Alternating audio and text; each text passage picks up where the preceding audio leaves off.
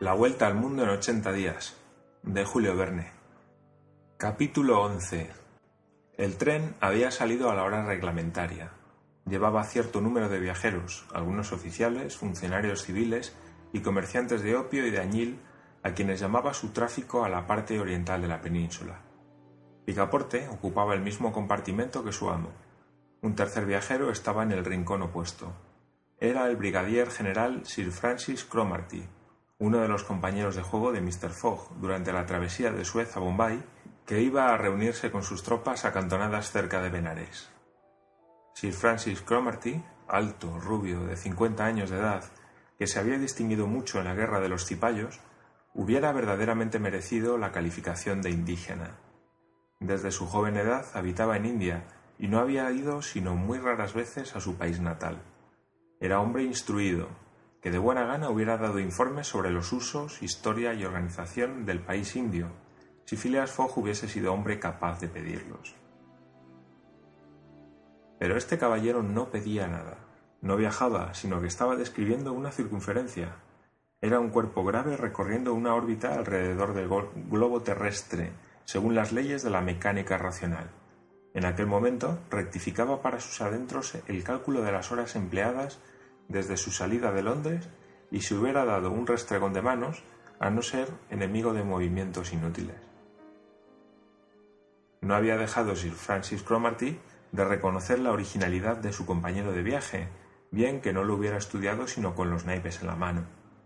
Tenía, pues, fundamento para indagar si el corazón humano que latía bajo aquella corteza, si Phileas Fogg poseía un alma sensible a las bellezas de la naturaleza y a las aspiraciones morales. Era esto para él cuestión de ventilar. De todos los seres originales que el brigadier general había encontrado, ninguno era comparable con ese producto de las ciencias exactas. Phileas Fogg no había ocultado a Sir Francis Cromarty su proyecto de viaje alrededor del mundo ni las condiciones en que lo verificaba.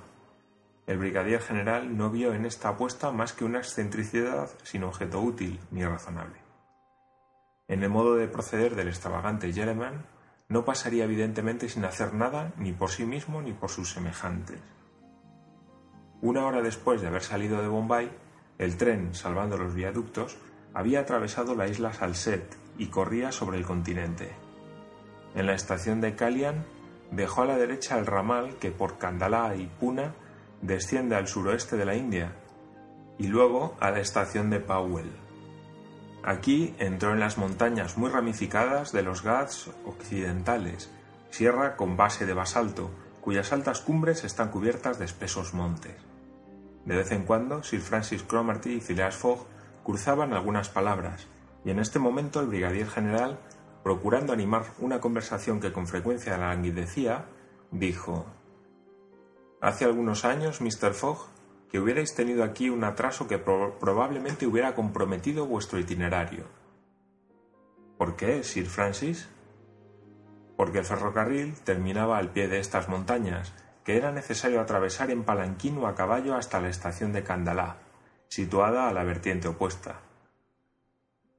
Esta tardanza no hubiera de modo alguno descompuesto el plan de mi programación, respondió Mr. Fogg. No he dejado de prever la eventualidad de ciertos obstáculos. Sin embargo, Mr. Fogg, repuso el brigadier general, habéis estado a punto de cargar con muy mal negocio por la aventura de ese mozo. Picaporte, con los pies envueltos en la manta de viaje, dormía profundamente, sin soñar que se hablaba de él.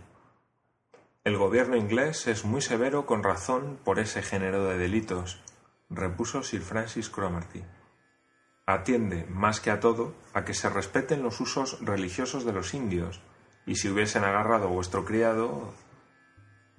Y bien, agarrándole, Sir Francis, respondió Mr. Fogg, le habrían condenado y después de sufrir su pena hubiera vuelto tranquilamente a Europa. No veo por qué ese asunto tendría que perjudicar a su amo. Y con todo esto la conversación se enfrió de nuevo. Durante la noche el tren atravesó los Ghats, pasó por Nasik, y al día siguiente, 21 de octubre, corría por un territorio casi llano formado por la comarca del Candeix. La campiña, bien cultivada, estaba llena de villorrios, sobre los cuales el minarete de la pagoda reemplazaba el campanario de la iglesia europea. Esta región fértil estaba regada por numerosos arroyuelos, afluentes la mayor parte o subafluentes del Godavery. Picaporte, despierto ya, miraba y no podía creer que atravesaba el país de los indios en un tren del Great Peninsular Railway. Esto le parecía inverosímil y, sin embargo, nada más positivo. La locomotora, dirigida por el brazo de un maquinista inglés y caldeada con hulla inglesa, despedía el humo sobre las plantaciones de algodón, café, moscada, clavillo y pimienta.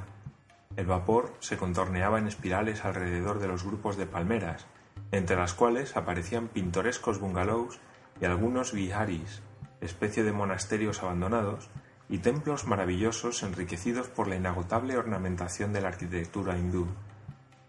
Después había inmensas extensiones de tierra que se dibujaban hasta perderse de vista, juncales donde no faltaban ni las serpientes ni los tigres espantados por los resoplidos del tren, y por último selvas perdidas por el trazado del camino, frecuentadas todavía por elefantes que miraban con ojo pensativo pasar el disparado convoy. Durante aquella mañana, más allá de la estación de Maligaon, los viajeros atravesaron este territorio funesto tantas veces ensangretado por los sectarios de la diosa Kali. Cerca se elevaba Elora, con sus pagodas admirables, no lejos la célebre Aurungabad, la capital del indómito Aurengzeb, ahora simple capital de una de las provincias agregadas del reino de Nizam. En esta región era donde Ferigea, el jefe de los Tugs, el rey de los estranguladores, ejercía su dominio. Estos asesinos, unidos por un lazo impalpable, estrangulaban, en honor de la diosa de la muerte, víctimas de toda edad, sin derramar nunca sangre, y hubo un tiempo en que no se podía recorrer paraje alguno de aquel terreno sin hallar algún cadáver. El gobierno inglés ha podido impedir en gran parte esos asesinatos, pero la espantosa asociación sigue existiendo y funciona todavía. A las doce y media, el tren se detuvo en la estación de Burnampur y Picaporte pudo procurarse a precio de oro un par de babuchas adornadas con avalorios. Los viajeros almorzaron con rapidez y salieron para la estación de Asurgur después de haber costeado el río Tapti, que desagua en el Golfo de Camboya cerca de Surate. Es oportuno dar a conocer los pensamientos que ocupaban entonces el ánimo de Picaporte. Hasta su llegada a Bombay había creído y podido creer que las cosas no pasarían de aquí, pero ahora, desde que corría a todo vapor a través de la India, se había verificado un cambio en su ánimo. Sus inclinaciones naturales reaparecían con celeridad. Volvía a sus caprichosas ideas de la juventud. Tomaba por lo serio los proyectos de su amo. Creía en la realidad de la apuesta y por consiguiente en la vuelta al mundo y en el máximo de tiempo que no debía excederse. Se inquietaba ya por las tardanzas posibles y por los accidentes que podían sobrevenir en el camino. Se sentía como interesado en esta apuesta y temblaba a la idea que tenía de haberla podido comprometer la víspera con su imperdonable estupidez. Por eso, siendo mucho menos flemático que Mr. Fogg, estaba mucho más inquieto. Contaba y volvía a contar los días transcurridos, maldecía las paradas del tren, lo acusaba de lentitud y vituperaba in pectore a Mr. Fogg por no haber prometido una prima al maquinista. No sabía el buen muchacho que lo que era posible en un vapor no tenía aplicación en un ferrocarril, cuya velocidad era reglamentaria. Por la tarde se cruzaron los desfiladeros de las montañas de Subtur, que separan el territorio de Kandeish del de Bunkeidun Al día siguiente, 22 de octubre, respondiendo a una pregunta de Sir Francis Cromarty, Picaporte, después de consultar su reloj, dijo que eran las 3 de la mañana.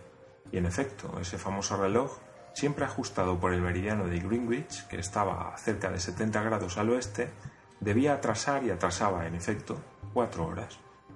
Sir Francis rectificó, por consiguiente, la hora dada por Picaporte, a quien hizo la misma observación que ya le tenía hecha Fix, y trató de hacerle comprender que debía arreglar su reloj por cada nuevo meridiano y que caminando constantemente hacia el sol, los días eran más cortos tantas veces cuatro minutos como grados se recorrían. Todo fue inútil. Hubiese o no comprendido la observación del brigadier general, el obstinado Picaporte no quiso adelantar su reloj, conservando invariablemente la hora de Londres.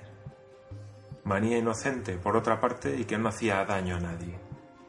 A las ocho de la mañana y a quince millas antes de la estación de Rotal, el tren se detuvo en medio de un extenso claro del bosque, rodeado de bungalows y de cabañas de obreros. El conductor del tren pasó delante de la línea de vagones diciendo Los viajeros se apean aquí. Phileas Fogg miró a Sir Francis Cromarty, que pareció no comprender nada de esta detención en medio de un bosque de tamarindos y de cajoures. Picaporte, no menos sorprendido, se lanzó a la vía y volvió casi al punto exclamando Señor, ya no hay ferrocarril. ¿Qué queréis decir?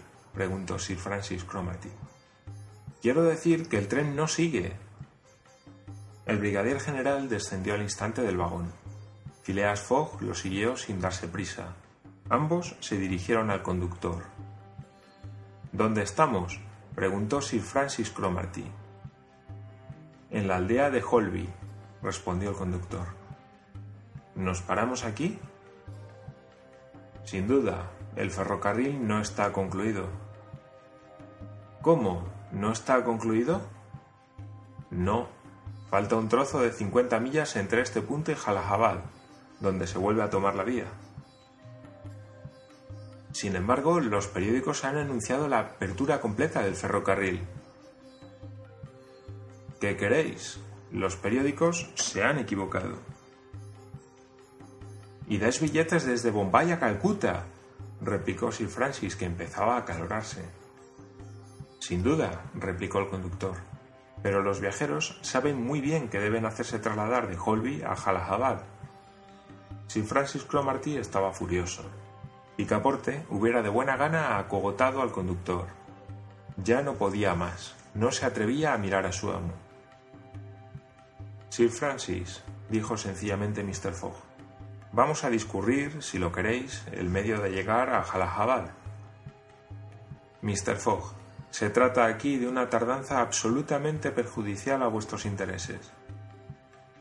No, Sir Francis, ya estaba prevista. ¿Cómo? ¿Sabíais que la vía...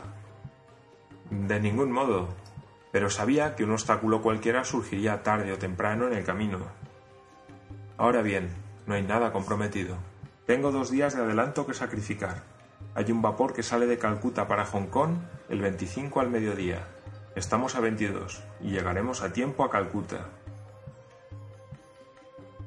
No había nada que decir ante una respuesta dada con tan completa seguridad. Demasiado era cierto que los trabajos del ferrocarril terminaban allí. Los periódicos son como algunos relojes que tenían la manía de adelantar y habían anunciado prematuramente la conclusión de la línea.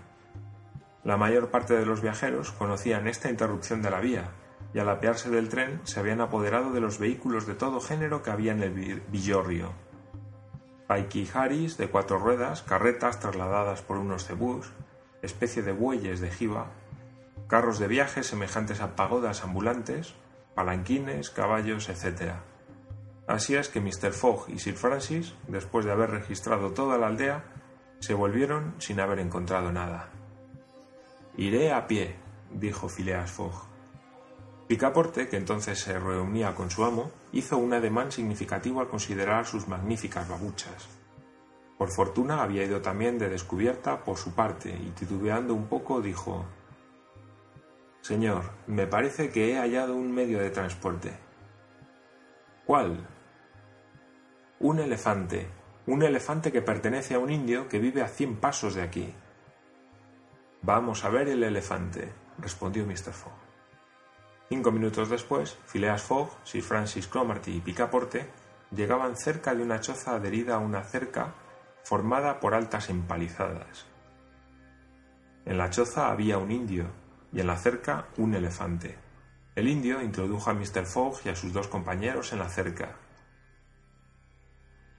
Allí se encontraron en presencia de un animal medio domesticado, que su propietario domaba, no para hacerlo animal de carga, sino de pelea.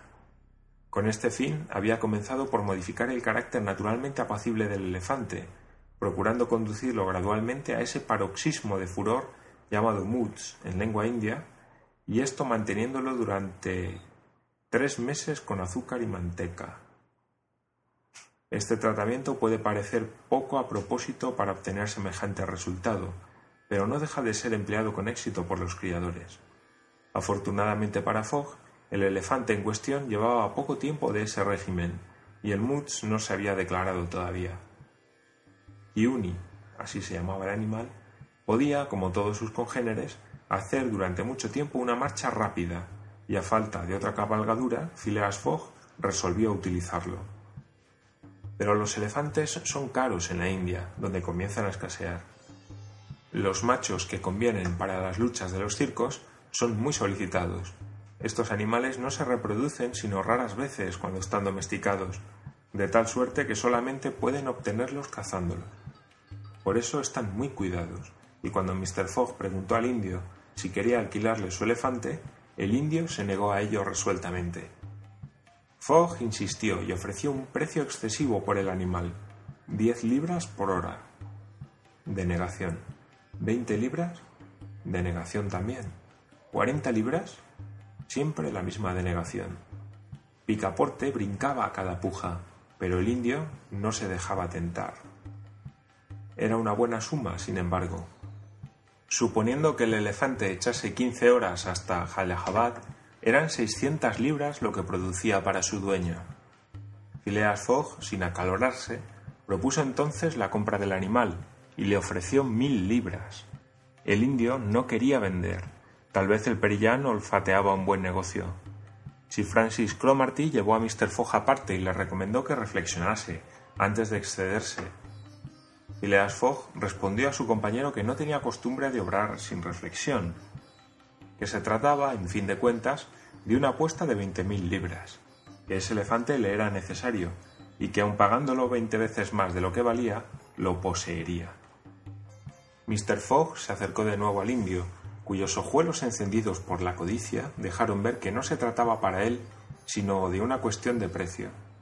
Phileas Fogg ofreció sucesivamente mil doscientas libras, después mil quinientas, enseguida mil ochocientas, y por último dos mil. Picaporte, tan coloradote de ordinario, estaba pálido de emoción. A las dos mil libras el indio se entregó. Por mis babuchas, exclamó Picaporte, a buen precio hay quien pone la carne de elefante. Arreglado el negocio, ya no faltaba más que guía, lo cual fue más fácil. Un joven parsi de rostro inteligente ofreció sus servicios. Mr. Fogg aceptó y le prometió una gruesa remuneración, lo cual no podía menos de contribuir a redoblar su inteligencia. Sacaron y equiparon al elefante sin tardanza. El Parsi conocía perfectamente el oficio de Mahut o Cornac. Cubrió con una especie de holopanda los lomos del elefante y dispuso por cada lado dos especies de cuévanos bastante poco confortables.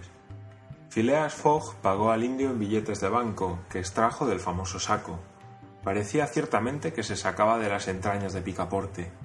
Después, Mr. Fogg ofreció a Sir Francis Cromarty trasladarlo a la estación de Jalajabad. El brigadier general aceptó.